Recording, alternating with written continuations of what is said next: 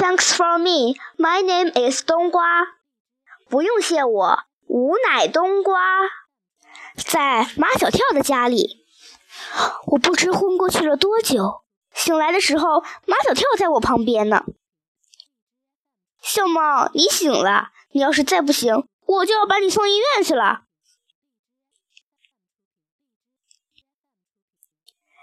马小跳把我抱到电话机旁，拿起话筒拨了号码。喂，姨妈是你啊？我找杜真子，没没什么事儿，只是想问他一道题，不是数学题，是作文题。好，我等着。原来他是在给杜真子打电话。他真是善解贸易，我好长时间没见到杜真子了。杜真子，我有一个消息要告诉你，小猫回来了，你信不信？你听着。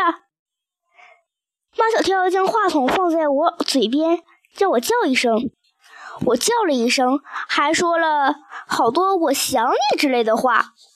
我说的话杜真子听不懂，而他说的话我能听懂。他说：“放学以后到马小跳家来看我。”马小跳上学去了，我又回到阳台上。阳台上摆着几盆菊花，傲寒怒放。这菊花跟春天的不一样，春天天越是暖和，开得越艳；秋菊天是越冷，开得越欢。再一看，龟背竹被搬到客厅里了，可那里并没有显得空空荡荡，还有一堆草。怎么看着这么眼熟啊？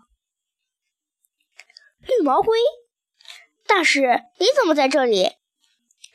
完全是一句废话。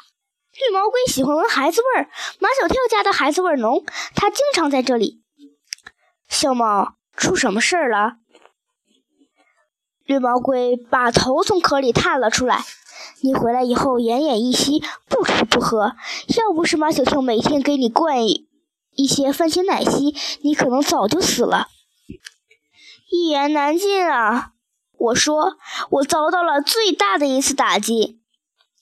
我把经历跟他说了一次，他长叹一声，感动啊！有什么用呢？好不容易采来的兔耳朵草却被吃了。小猫，你对虎皮猫一片深情，既然能够感动山蜘蛛、母老虎。公花豹还有狐怪，一定能感动老天。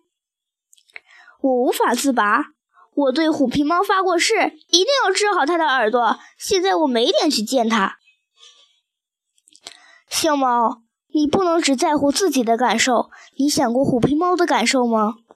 虎皮猫的感受，我还真没想过。你离开虎皮猫的那天。你想过他多担心、多焦虑吗？现在你回到他身边，把一切都讲给他听，可是他听不见啊！你天天讲，你想想看，多少个成语讲的都是一个道理，比如“愚公移山”“水滴石穿”“积土成山”啊。绿毛龟说的这几个意思我都懂，所以我决定去找虎皮猫。我跳到护栏上，准备从这里离开。这时，马小跳回来了，见我蹲在护栏上，便跑过来把我抱下来。小猫，你饿了吧？我给你做奶昔。马小跳去厨房了，他不是一个人回来的，身后跟着唐飞、毛超和张达。唐飞把几个门都打开来看了看，不知在找什么。唐飞，你找猫吗？小猫在这儿，毛超指着我，不是。唐飞探头探脑，马小跳不是说杜真子也来吗？马小跳立刻冲了出来，唐飞，杜真子不在这儿，你走吧。门铃响了，这十有八九是杜真子。唐飞抢了去开了门，表妹，杜真子的眼睛里只有我。跟没看见唐飞似的，一进屋就把我抱起来。小猫，我想死你了。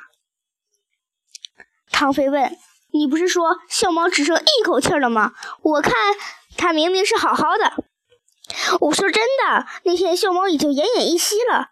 它睡了这么多天，我又喂了它些番茄奶昔，痊愈了。这叫痊愈。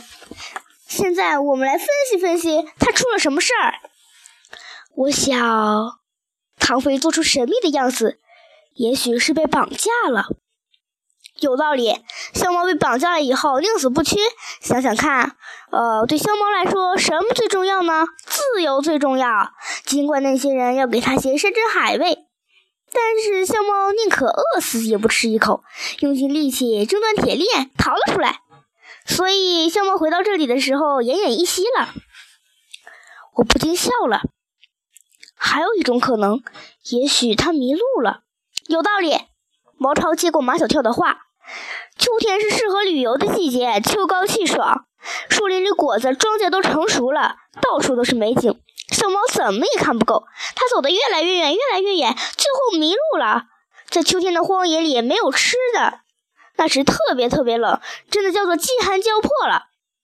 但是小猫还是凭着坚强的毅力一路找回来了。小猫回来的时候奄奄一息了，我哈哈大笑，它编的真圆啊！一定是这样，小猫都笑了。废话，杜真子白了他一眼。笑猫不笑，还叫笑猫吗？那你来分析分析，笑猫出了什么事儿？笑猫是从来不会迷路的，无论走多远的路，都能安全的回到家里。我总觉得笑猫的经历肯定要比我们所想象的复杂，要曲折。我跟他生活的时间最长，虽然我们语言不通，但心灵相通。我真想把这几天经历的跟他们说一说。今天的孩子能理解这样的故事吗？他们也会被感动吗？